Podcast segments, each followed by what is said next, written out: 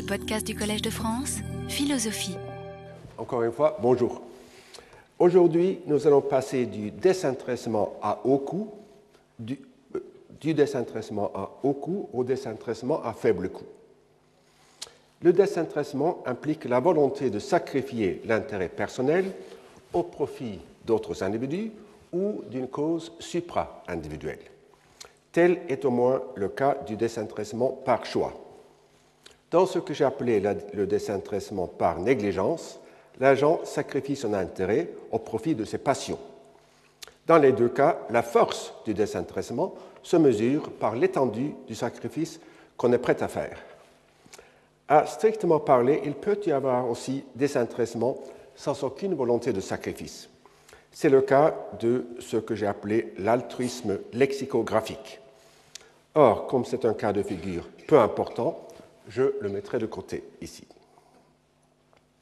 Il existe des variations considérables dans l'ampleur des sacrifices. Si nous le représentons sur une échelle continue, le don de la vie dans une attaque suicide ou un suicide à des fins politiques se trouve évidemment à l'un des extrêmes.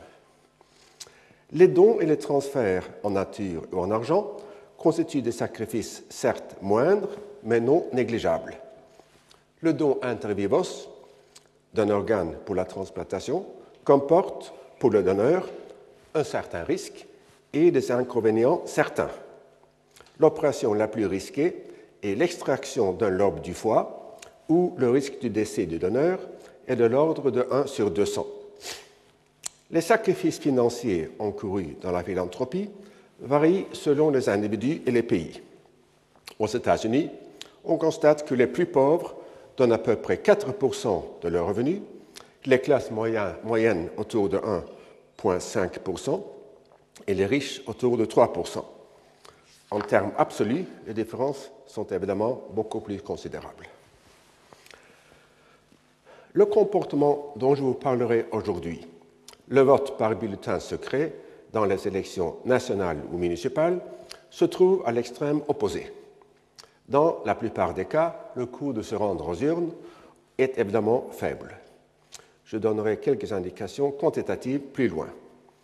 Pour l'instant, il importe, surtout de noter que même si le coût de voter est faible, il dépasse typiquement le bénéfice que tire le votant de son acte de voter.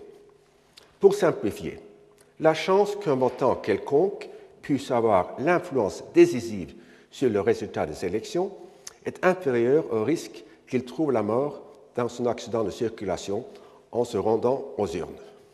Ainsi, un agent rationnel et intéressé ne voterait jamais. On observe pourtant dans la démocratie moderne que les citoyens votent massivement dans des proportions atteignant parfois 80% ou plus des électeurs. Même au pire des cas, le pourcentage baisse rarement au-dessous de 25%. Faudra-t-il donc conclure que les citoyens sont irrationnels, qu'ils sont désintéressés ou même les deux? On parle souvent à ce propos du paradoxe de vote. Or, si la non-abstention est paradoxale, c'est évidemment par rapport au paradigme économique. Pour les économistes et les politologues traditionnels, qui, au moins aux États-Unis, adhèrent strictement à ce paradigme, la participation est un scandale. Nous examinerons, dans quelques détails ce qu'ils ont fait pour s'en sortir. Mais je préfère commencer par l'autre bout de la question. Si les électeurs sont rationnels et intéressés et vont ainsi s'abstenir de voter, l'institution du suffrage universel aura l'effet pervers de subvertir la démocratie et de promouvoir les intérêts d'une minorité. Autrement dit, la démocratie de masse est une idée contradictoire. Et c'est ce que dit en toutes lettres Hegel dans la philosophie des droits, dans sa critique du système électoral.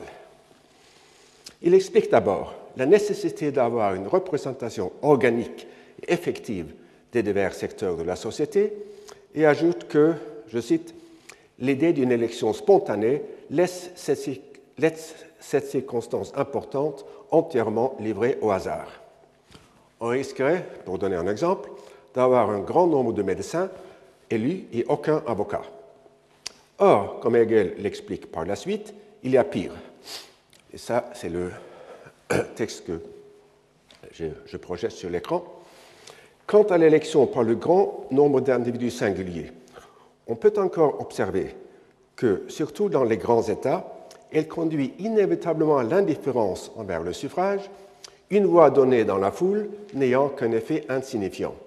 Les électeurs ne se rendent pas au scrutin, quoi qu'on fasse pour leur vanter ce droit de vote et le présenter comme quelque chose de sublime. Tant et bien que le résultat de cette institution est plutôt le contraire de son objectif et que l'élection fait passer le pouvoir entre les mains d'une minorité, d'un parti, donc de l'intérêt particulier contingent, qu'il s'agissait justement de neutraliser.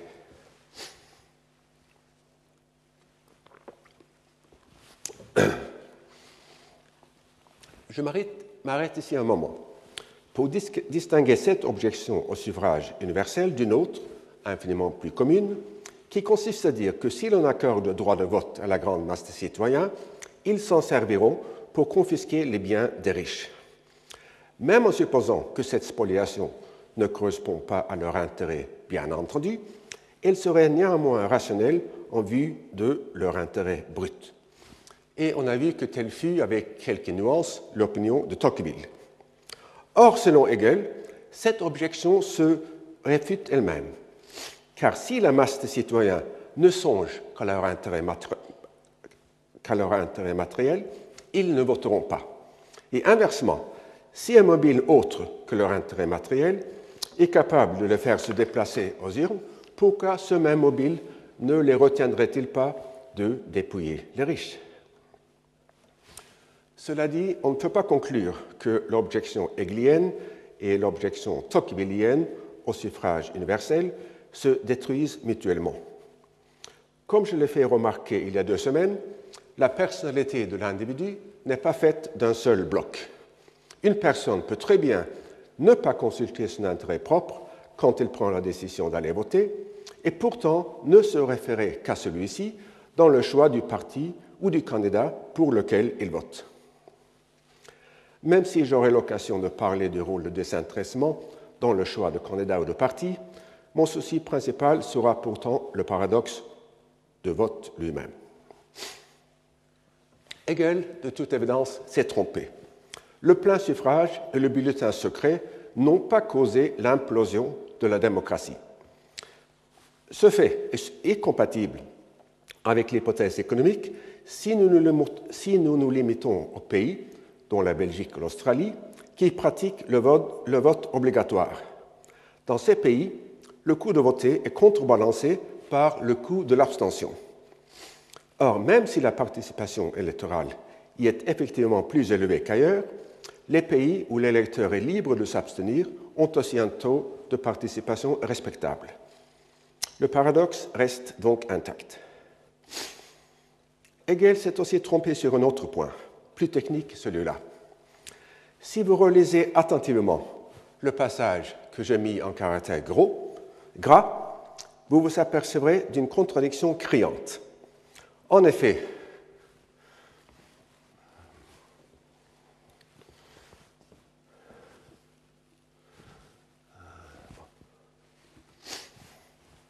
en effet, si, euh, si les électeurs ne se rendent pas au scrutin, euh, il n'y aura pas de foule dans laquelle leurs votes vont se noyer. Pour bien comprendre ce paradoxe, il faut faire appel à la théorie des jeu. Supposons une population d'électeurs animés de motivation économique, c'est-à-dire rationnelle et intéressée. Dans ce premier temps, chacun va se dire que, puisque sa chance d'influer sur le résultat de l'élection est quasi nulle, il va s'abstenir. À la réflexion, il va pourtant comprendre que si tous les autres électeurs font le même raisonnement et le même choix, le taux de participation sera si faible que ses chances à lui de faire basculer l'élection par son vote seront considérables. Il va donc se décider à voter. Mais, dans un troisième temps, il ne manquera pas, de se dire que si, si tous les autres font le raisonnement qu'il vient de faire, ils décideront, comme lui, de voter, et ainsi de suite. Comme vous l'aurez compris, Il est dans l'intérêt de chacun de voter si et seulement si. Ah, oui, merci. Si et seulement si euh, les autres ne votent pas. Mais à vrai dire, cette information est un peu simpliste. Une analyse plus rigoureuse montre que ce jeu stratégique comporte un très grand nombre d'équilibres de Nash dont vous vous rappelez qu'il constitue, qu'il consiste, qu'il consiste d'actions dont chacune est la meilleure réponse à toutes les autres. De manière plus précise, supposons que la population comporte n individus identiques, il existe alors un grand nombre d'équilibres en stratégie pure, c'est-à-dire déterministe, tels que dans chacun d'eux, chacun d'entre eux, exactement P électeurs vont aux urnes, tandis que les autres s'abstiennent. En plus, il existe un équilibre de stratégie mixte ou probabiliste dans lequel chaque électeur se décide en fonction d'un mécanisme aléatoire selon lequel il vote avec une probabilité égale à P sur 1 sur n et s'abstient avec une probabilité égale à 1 moins P sur n. Dans une population un peu large, un nombre P est très petit par rapport à n. Il est donc vrai que dans un équilibre, le peu de gens qui votent le font parce que c'est la meilleure réponse à l'abstention de la quasi-totalité des autres. La coordination tacite sur un équilibre précis en stratégie pure est évidemment impossible. L'équilibre en stratégie mixte est trop fragile pour qu'il puisse se réaliser. Et même si toutes les conditions techniques pour sa réalisation était réunie, le nombre de votants effectifs serait très inférieur au nombre que nous observons. Donc, on ne, saurait compter sur le seul intérêt pour produire un taux de participation élevé dans un large électorat. Le paradoxe reste donc toujours intact.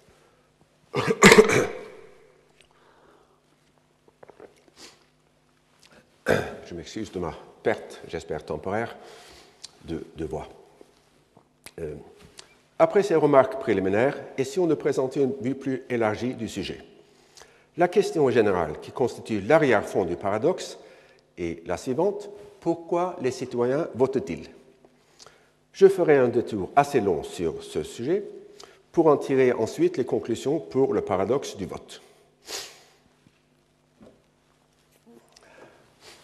on retrouvera une grande partie de la gamme de motivations que j'ai survolée dans le cours sur les dons et les transferts. Et dans certains cas, on peut en effet voir le vote comme un don à la société. Mais on constatera aussi des motivations qui semblent plus spécifiques au domaine du vote. Et je commencerai et parlerai assez longuement des motivations conséquentialistes en termes de coûts et de bénéfices.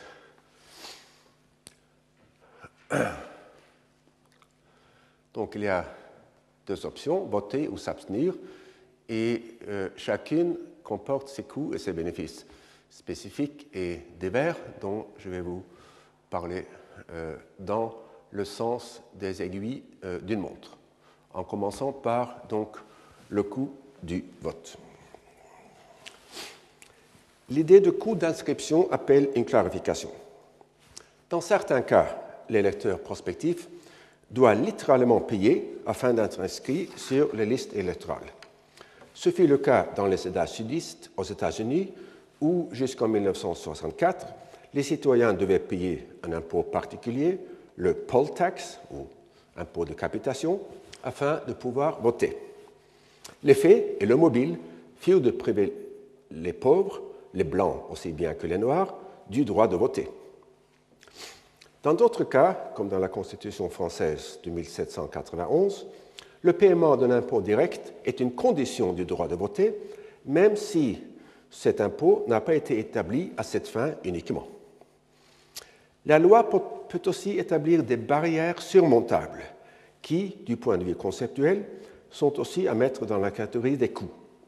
Ainsi, jusqu'en 1970, les États sudistes aux États-Unis imposèrent un critère d'alphabétisation pour le droit de voter.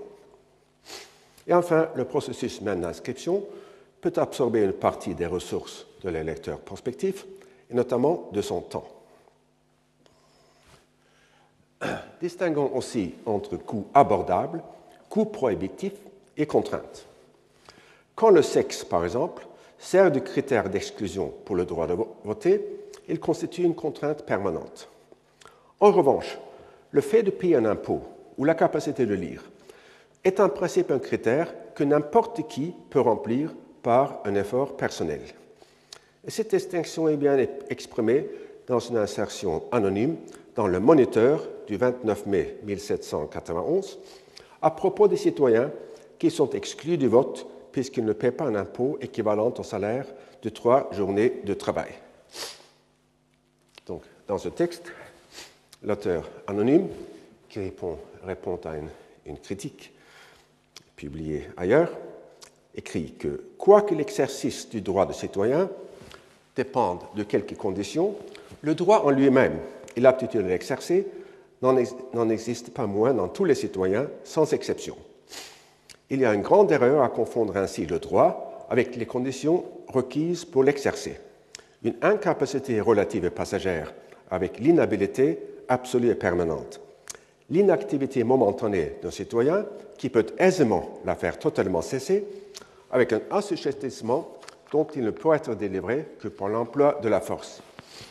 Il n'y a pas de citoyen français que quelques années de travail ne puissent rendre habile à remplir toutes les fonctions publiques. Et pour une partie de la population française à l'époque, la proposition, que j'ai mise en caractère gras fut sans doute vraie. Pour d'autres, le coût aurait été prohibitif. Les personnes souffrant d'un handicap physique tels les aveugles ou les paraplégiques, ne pouvaient, pas aisément se transformer en contribuables. La même observation aurait été valable pour la remarque de Guizet, de Guizot, si jamais il l'avait faite Enrichissez-vous par le travail et par l'épargne, et vous deviendrez électeur. En effet, le sens était très élevé sous Louis-Philippe.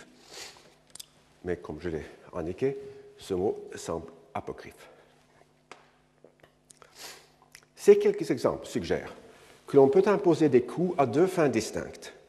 Dans les États sudistes des États-Unis, on les imposa afin d'exclure une partie des citoyens.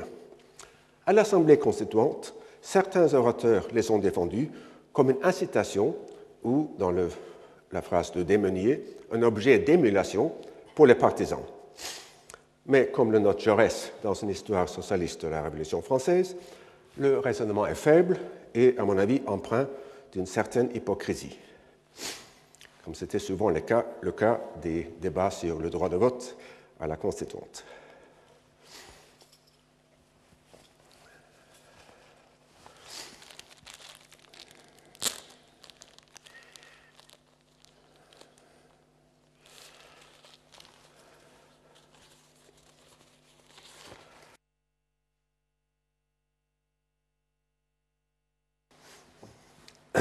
En Europe contemporaine, c'est en général l'État qui établit les listes d'après les fichiers, les listes électorales d'après les fichiers municipaux de population.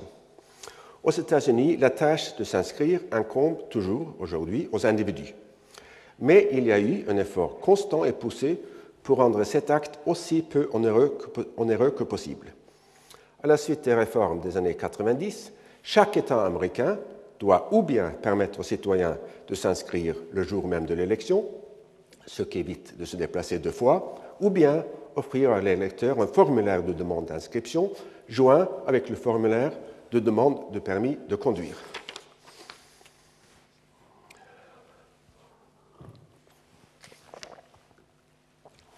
Avant ces réformes, les scientifiques et les politiques voyaient dans le processus d'inscription encombrant l'explication principale de la grande différence entre les taux de participation électorale aux États-Unis et le taux des autres pays occidentaux. Mais l'espoir qu'on allait voir maintenant un taux plus élevé fut pourtant déçu. Les taux de participation avant et après les réformes sont grosso modo identiques. Bien que le nombre de personnes inscrites sur les listes augmenta de 20%, cette hausse ne s'est pas traduite en une participation plus élevée. Je passe maintenant au coût du déplacement comme un obstacle à l'exercice du droit de vote. Pour la plupart, il s'agit de coûts non voulus qui découlent du simple fait qu'on ne peut pas on ne peut pas encore voter à domicile. Les, études de l'effet des coûts sur la participation sont pourtant peu cohérentes les unes avec les autres. Dans sa monographie sur le paradoxe du vote, je pense que c'est la seule monographie, André Blais estime que si l'acte de voter, y compris le déplacement, prenait une heure plutôt que 30 minutes, le taux de participation ne baisserait que de quelques points. Mais dans une analyse euh, d'un vote à Atlanta, une ville où la plupart des résidents vivent à un kilomètre ou deux d'un centre de vote, les auteurs trouvent que pour une famille sans voiture, le taux de participation est de 66% lorsque le local de vote est à 160 mètres, pour tomber à 42% lorsque la distance est de 1100 mètres. Il mentionne aussi, sans proposer d'explication, le fait curieux que pour une famille possédant une voiture, les pourcentages pour la même distance sont de 44 et 39% On peut conclure soit que les résidents d'Atlanta attachent très peu d'importance au vote, soit qu'ils le trouvent très pénible d'aller voter à pied. Dans un registre plus sérieux, observons que tout comme le coût d'inscription, le coût de déplacement peut faire l'objet d'un calcul stratégique pour exclure de facto du vote certains individus auxquels on ne voudrait pourtant refuser le droit de voter. Dans un passage intéressant signalé par Jaurès, Loustalo explique d'abord pourquoi il est opposé aux assemblées intermédiaires et pourquoi, à son avis, il croit, je cite, qu'il est possible que la nation assemblée par individu députe directement, et si la chose est possible, elle doit être exécutée. Pour faire face aux objections qu'il anticipe, il propose un raisonnement qui est assez étonnant dans son hypocrisie ouverte. Nul citoyen, écrit-il, ne doit être privé de la faculté de voter par le droit. Et il importe que par le fait, tous les prolétaires, tous les citoyens susceptibles d'être très facilement corrompus en soient privés. C'est du moins ce qui avait lieu à Rome dans les comices par Centurie. Et c'est aussi ce que l'on peut facilement obtenir par un choix habile des lieux où les citoyens sont obligés de se rendre pour tenir les assemblées qui doivent députer directement.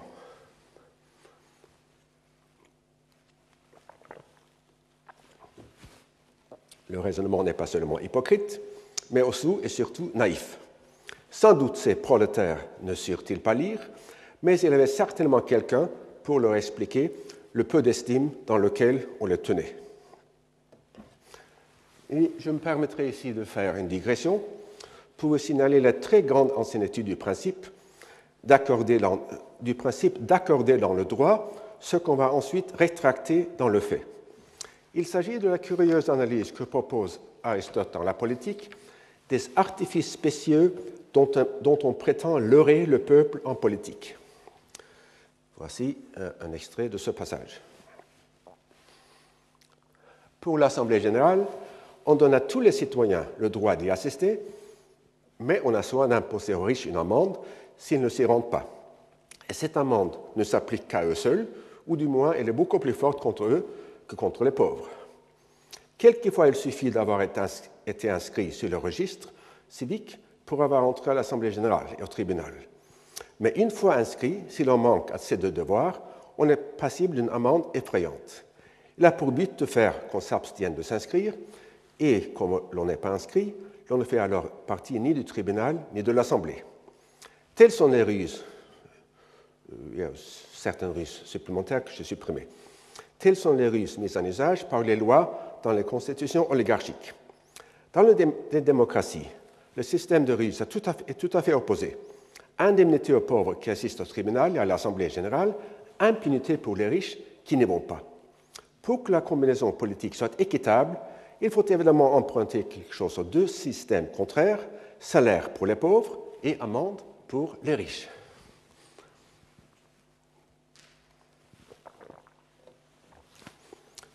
Je reviendrai sur les amendes pour l'abstention et le paiement pour le vote. Ici, je note seulement que selon, que selon Aristote, il va de soi que sans une incitation spéciale, négative ou positive, les citoyens ne voteront pas. Il convient pourtant de rappeler que les coûts de voter, notamment les coûts d'opportunité, étaient beaucoup plus importants dans la démocratie classique que dans les régimes modernes. Le nombre d'heures que les Athéniens étaient supposés consacrer à la politique était, je pense, le centuple ou plus de ce que l'on demande aux électeurs modernes. J'en arrive aux coûts qui sont liés à l'acquisition d'informations. À la suite de l'ouvrage important, maintenant classique, de Anthony Downs, les politologues euh, défendent souvent la proposition selon laquelle un, électeur rationnel n'a aucune raison de se tenir informé des questions politiques puisque son influence sur le résultat est quasi nulle. Or, sans un minimum d'informations, on n'a aucune raison de voter pour un programme ou un candidat plutôt que pour un autre. Si les coûts d'accès à, à ce minimum sont importants, l'individu s'abstiendra de voter. Ce raisonnement peut avoir un certain intérêt normatif, en ce sens qu'il serait évidemment peu désirable que les votants ignorent les conséquences probables des options entre lesquelles ils ont à choisir. Il est moins sûr qu'il ait une grande pertinence explicative. À ma connaissance, il n'existe aucune étude empirique qui démontre un rôle causal du coût d'information dans le choix entre voter et s'abstenir. Le fait bien établi le fait bien établi que les votants sont en général mal informés suggère plutôt le contraire. Dans la mesure où la vitalité ou même la survie de la, démocratie dépend de la qualité des choix électoraux, le gouvernement doit certainement faire un effort pour informer les citoyens des enjeux. Mais dans la mesure où c'est le taux de participation qui est le facteur décisif pour l'avenir de la démocratie, il faut chercher un autre levier. Les coûts dont je viens de faire très brièvement l'analyse, coûts d'inscription, coûts de déplacement, coûts de l'information, sont de nature matérielle et objective. D'autres coûts sont liés à la désapprobation de l'acte de voter par autrui. Dans les nombreuses élections de par le monde où un groupement politique appelle au boycottage, ceux qui néanmoins se déplacent pour se faire inscrire ou pour voter risquent l'ostracisme et souvent la violence. On a même observé la menace de l'excommunication.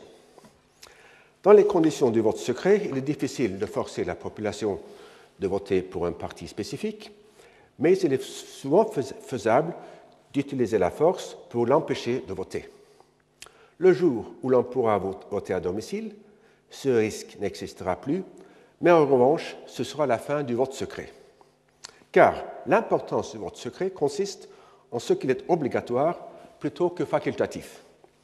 Avec l'avènement du vote électronique à domicile, le gouvernement ne pourra pas envoyer un, agent électoral dans chaque appartement et dans chaque maison. On peut passer plus rapidement sur les coûts de l'abstention, puisque dans les sociétés modernes, ils sont généralement peu importants.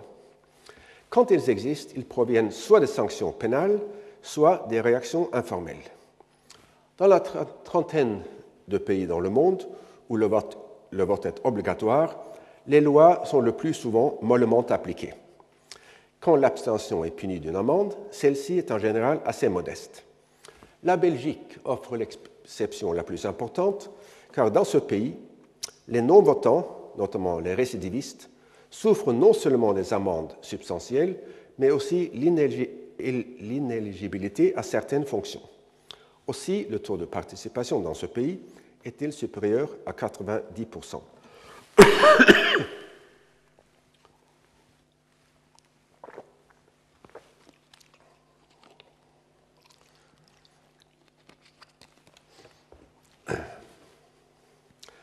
En ce qui concerne l'ostracisme informel ciblant les abstentionnistes, il présuppose non seulement une forte morale civique dans la population, mais aussi la possibilité, de surveiller les déplacements des voisins, des amis ou des collègues. Sauf dans les très petites communautés, cette surveillance est difficile à effectuer. De plus, il faut croire que l'effet le plus important d'une morale civique élevée est de pousser les gens à voter plutôt que de punir les abstentionnistes. Je passerai aussi rapidement sur les bénéfices de l'abstention. D'abord, si voter comporte comme coût possible l'excommunication, obéir aux instructions de s'abstenir devrait pouvoir conduire au salut. Notre possibilité, possibilité théorique concerne le paiement pour l'abstention. Dans les conditions du vote secret, il est impossible de faire une promesse crédible de voter pour tel parti ou candidat en échange d'un versement d'argent. Même s'il n'est pas facile non plus de faire une promesse crédible de s'abstenir, il faut croire que dans certaines conditions, la surveillance du local de vote est suffisamment praticable pour la garantir. Un candidat pourra donc offrir de payer pour rester chez eux ceux qui normalement voteraient pour son adversaire. Dans de nombreux pays, la loi interdit en effet cette forme de corruption électorale, ce qui pourrait refléter ou bien l'existence empirique de ce phénomène, ou bien l'habitude des juristes de vouloir boucher tous les trous. Je pense, penche plutôt pour la seconde hypothèse, puisque je n'ai pas pu identifier, identifier un seul cas historique de cette pratique.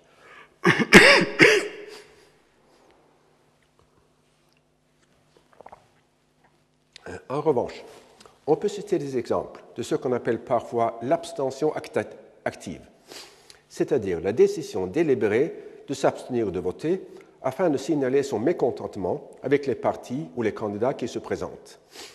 Ainsi, en 1969, Jacques Duclos qualifia l'affrontement entre Georges Pompidou et Alain Poher de blanc bonnet et bonnet blanc et appela ses partisans à ne pas se rendre dans les isoloirs. En fait, le second tour fut marqué par une abstention record, puisque le Parti communiste n'avait pas les moyens de sanctionner ceux qui ne se conformèrent pas au mot d'ordre. Il faut expliquer l'abstention par les bénéfices qu'il était censé produire plutôt que par les coûts de l'ostracisme.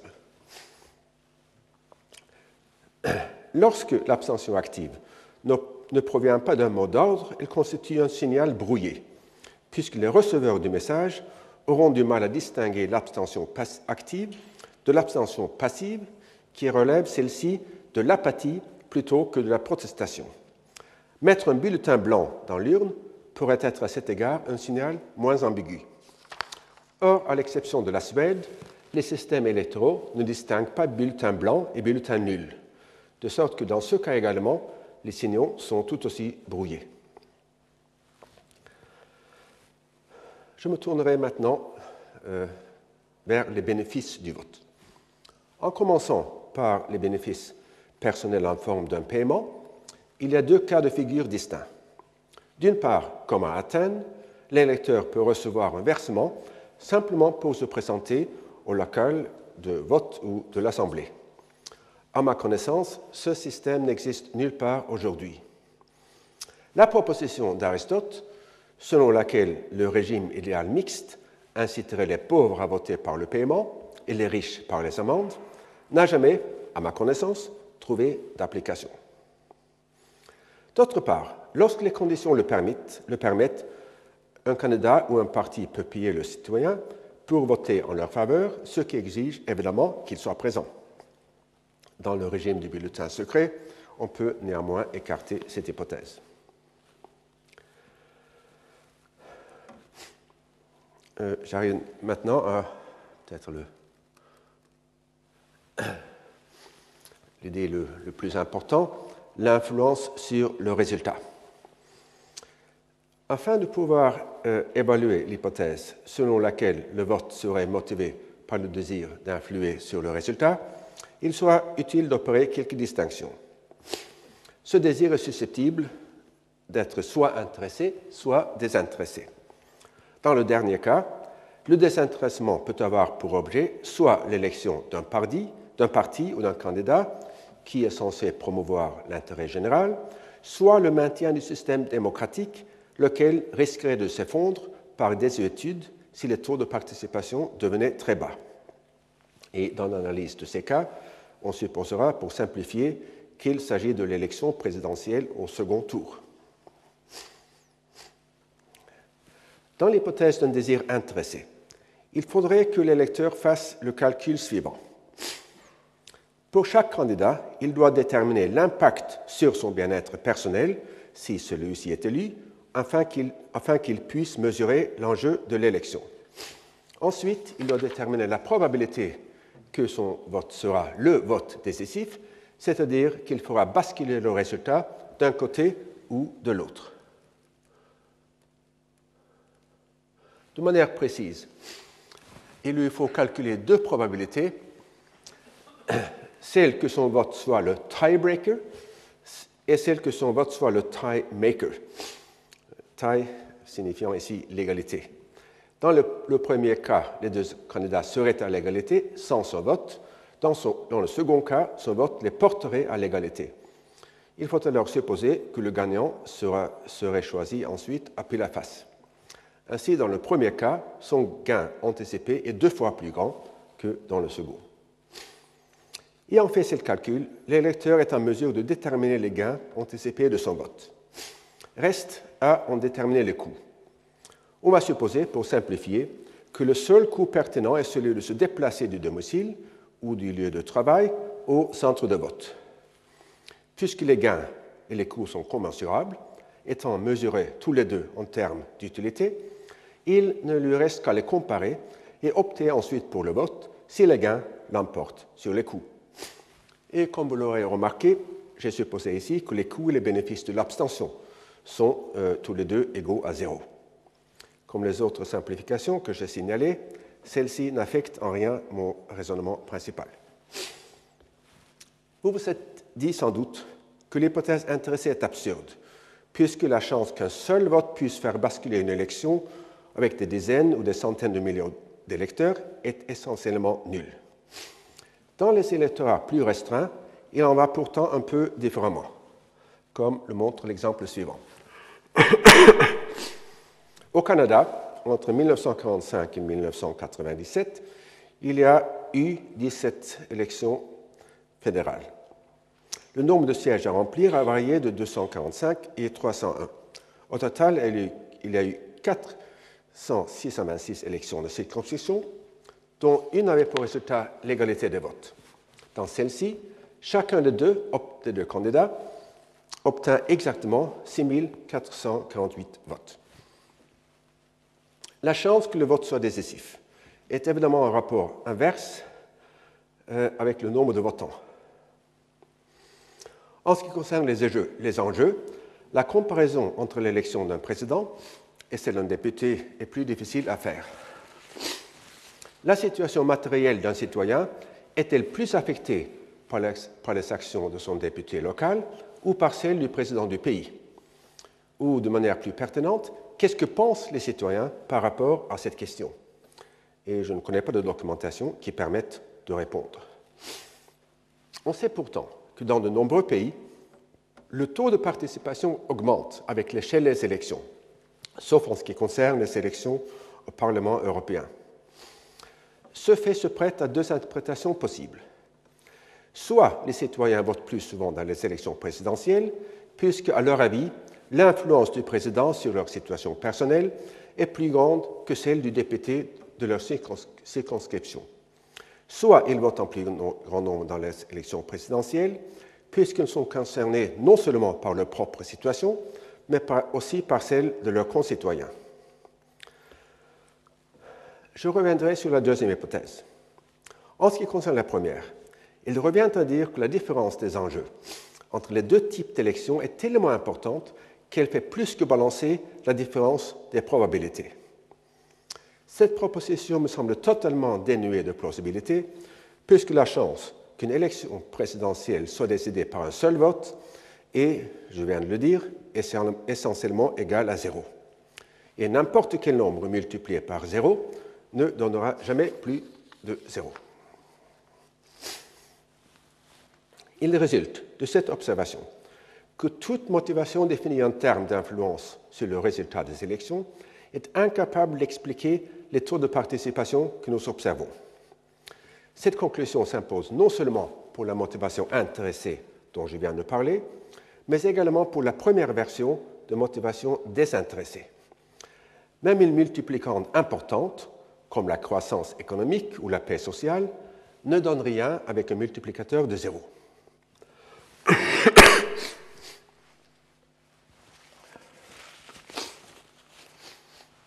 À ce raisonnement, on pourrait objecter que puisque le multiplicateur n'est jamais exactement égal à zéro, un enjeu extrêmement important, comme la survie de l'humanité à long terme, pourrait fournir une raison suffisante de voter. Et en réponse, on pourrait faire valoir le fait que la quasi-totalité des élections ont des enjeux relativement mineurs. Or, cette réponse nous mettrait sur la mauvaise piste, puisqu'elle repose sur la même prémisse absurde que le raisonnement qu'il prétend réfuter, à savoir que l'électeur typique envisage, avant de voter, la situation où son vote ferait basculer le résultat. Je n'ai aucune évidence empirique qui me permette de rejeter cette idée, seulement une conviction très forte qui n'a aucune vraisemblance psychologique. Ce serait comme si l'individu moyen tiendrait constamment présent à l'esprit le fait qu'à chaque instant, un météore pourrait venir l'oblitérer.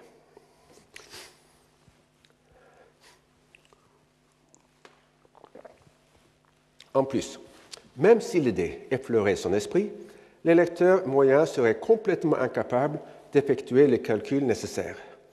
Cette proposition s'impose surtout si l'on conçoit le vote dans la perspective de la théorie des jeux, selon laquelle chaque électeur fait son choix de voter ou de s'abstenir comme la meilleure réponse au choix de tous les autres. Il lui faudrait alors partir à la recherche d'un équilibre de Nash dans un jeu qui engage des millions d'autres individus dont il ignore largement les situations, les motivations et même sans doute le nombre exact. La tâche est non seulement impossible, mais d'une impossibilité évidente. Il s'agit là d'une observation tellement banale qu'il est étonnant de voir qu'une grande partie des économistes et des politologues qui se sont penchés sur ces questions ont choisi de faire comme s'ils l'ignorent. Et comme ce sont des gens très intelligents, je ne peux pas m'imaginer qu'ils l'ignorent en fait.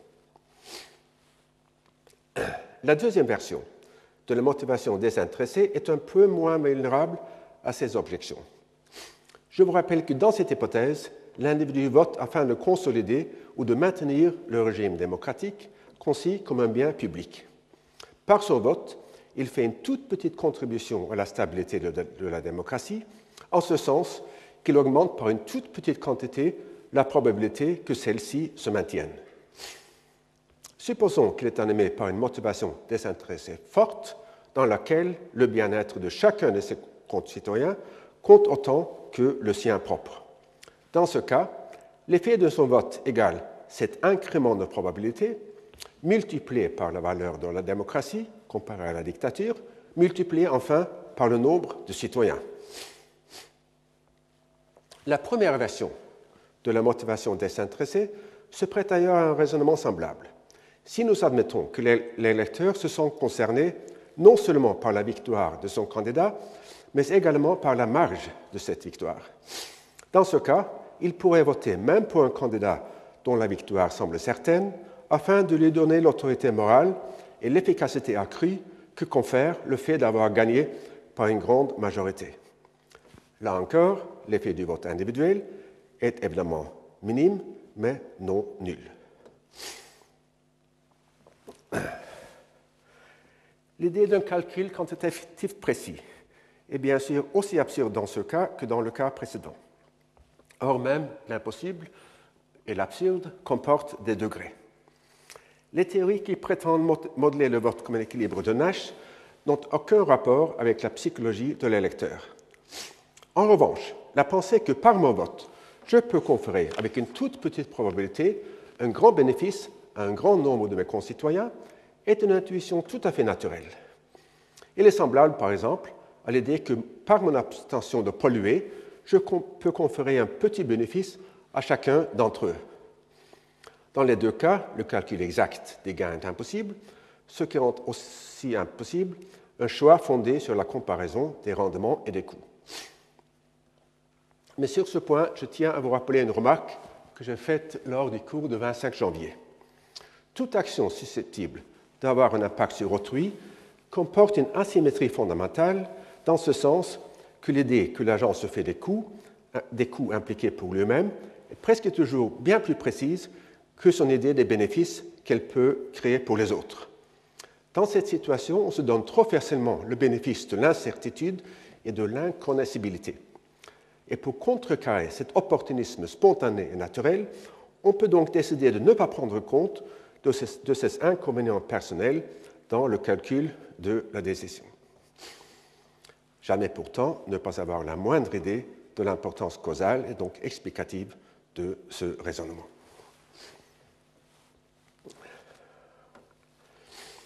Comme je le fais observer au début de cette conférence, le vote est à certains égards un don que le votant fait à la société, surtout si le vote est conçu comme une contribution au maintien du régime démocratique.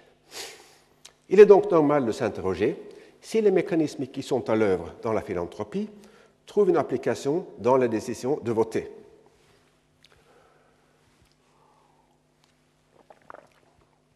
De manière plus précise, est-ce qu'il aurait ici un rôle pour l'effet Valmont ou le warm glove, le chaud à cœur?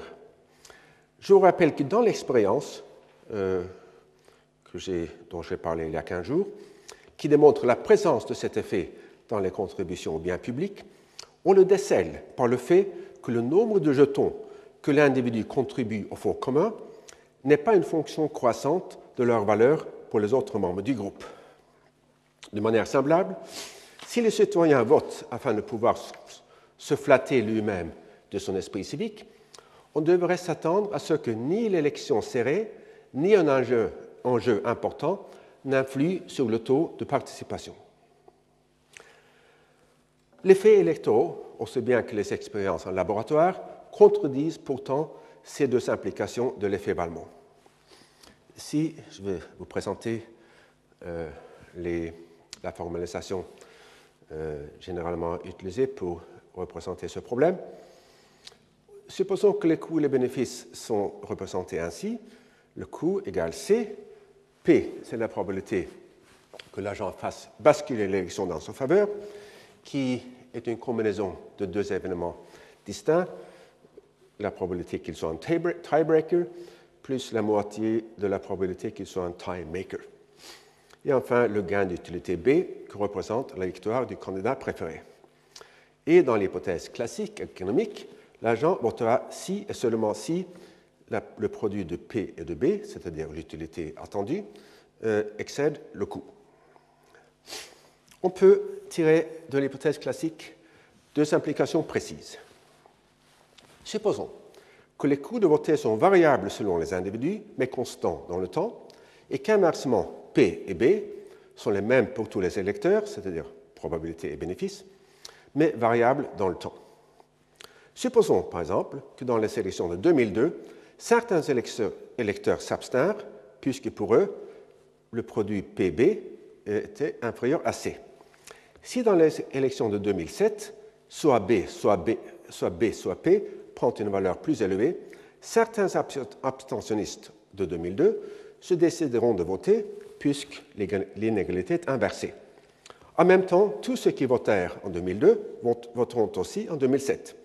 Autrement dit, l'hypothèse classique implique euh, un taux de participation plus élevé quand les élections sont plus serrées, c'est-à-dire P plus élevé, ou les enjeux plus importants avec un B plus élevé.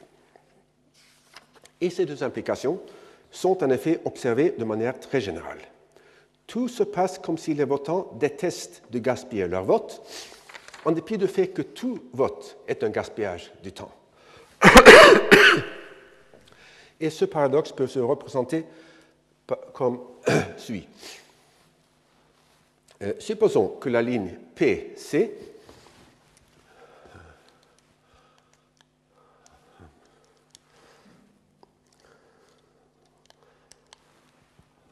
cette ligne représente euh, le rapport observé entre le taux de participation et une variable indépendante, que ce soit l'importance de l'enjeu, ou le degré, degré auquel l'élection s'annonce serrée.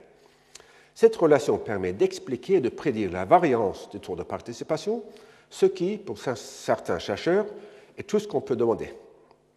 Or, à mon avis, cette statique comparative, pour utiliser le terme technique, est nettement insuffisante. Elle ne nous aide en rien à comprendre pourquoi nous, observons le rapport PC plutôt que QD ou RE. C'est un peu, comme si nous nous contentions de précision dans la deuxième décimale tout, en acceptant l'ignorance en ce qui concerne la première. Et nous nous trouvons ici, à mon avis, au cœur du paradoxe du vote. À savoir que les électeurs sont à la fois insensibles aux conséquences de leur décision, car autrement ils ne voteraient pas, et sensibles aux conséquences, car autrement ils ne se laisseraient pas influencer par les circonstances de l'élection, comme l'importance de l'enjeu et le degré auquel l'élection sera serrée.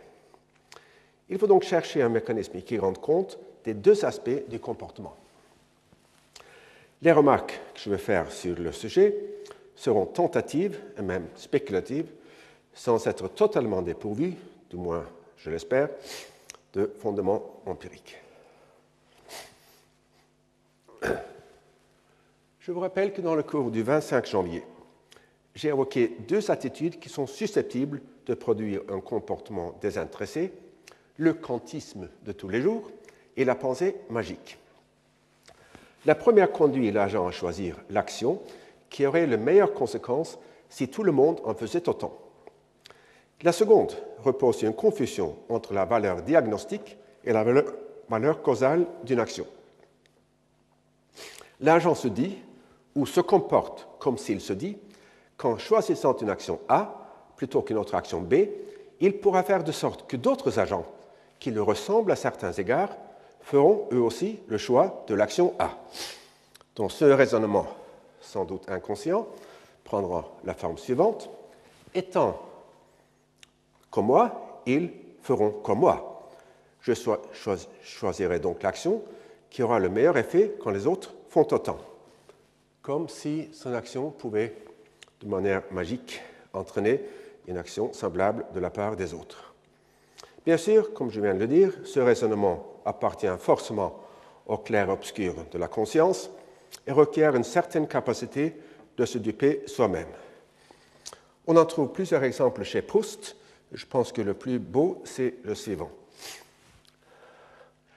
Cette curiosité, c'est à tort que j'avais espéré l'exciter chez Saint-Loup en lui parlant de mes jeunes filles, car il était pour longtemps paralysé en lui par l'amour qu'il avait pour cette actrice dont il était l'amant. Et même l'eût-il légèrement ressenti, qu'il lui, réprimait, à cause d'une sorte de croyance superstitieuse, c'est presque là le terme, l'expression même de pensée magique, que de sa propre faiblité pouvait dépendre celle de sa maîtresse. Et je pourrais vous indiquer deux autres passages de, à la recherche du temps perdu où Proust mène un raisonnement semblable. Tandis que le quantisme de, de, tous les jours est un principe moral, la pensée magique est un mécanisme causal.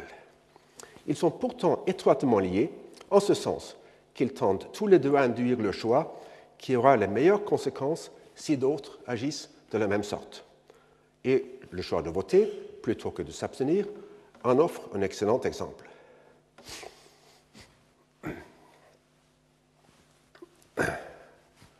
Donc, euh, le défi qu'il faut confronter, c'est de réconcilier l'attitude non séquentialiste de l'électeur avec le fait que le taux de participation augmente avec l'enjeu de l'élection et avec le degré, le degré auquel elle s'annonce serrée.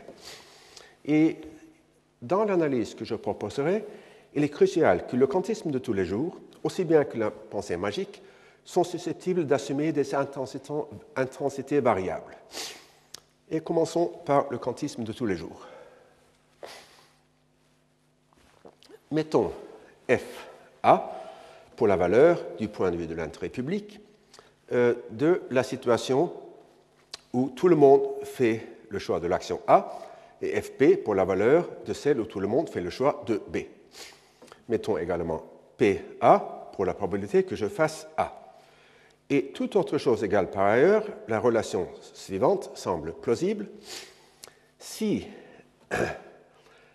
la différence entre la situation où tout le monde fait A et celle où tout le monde fait B est plus grande que la différence entre la situation où tout le monde fait A' et tout le monde fait B, alors euh, la probabilité que l'agent fasse A est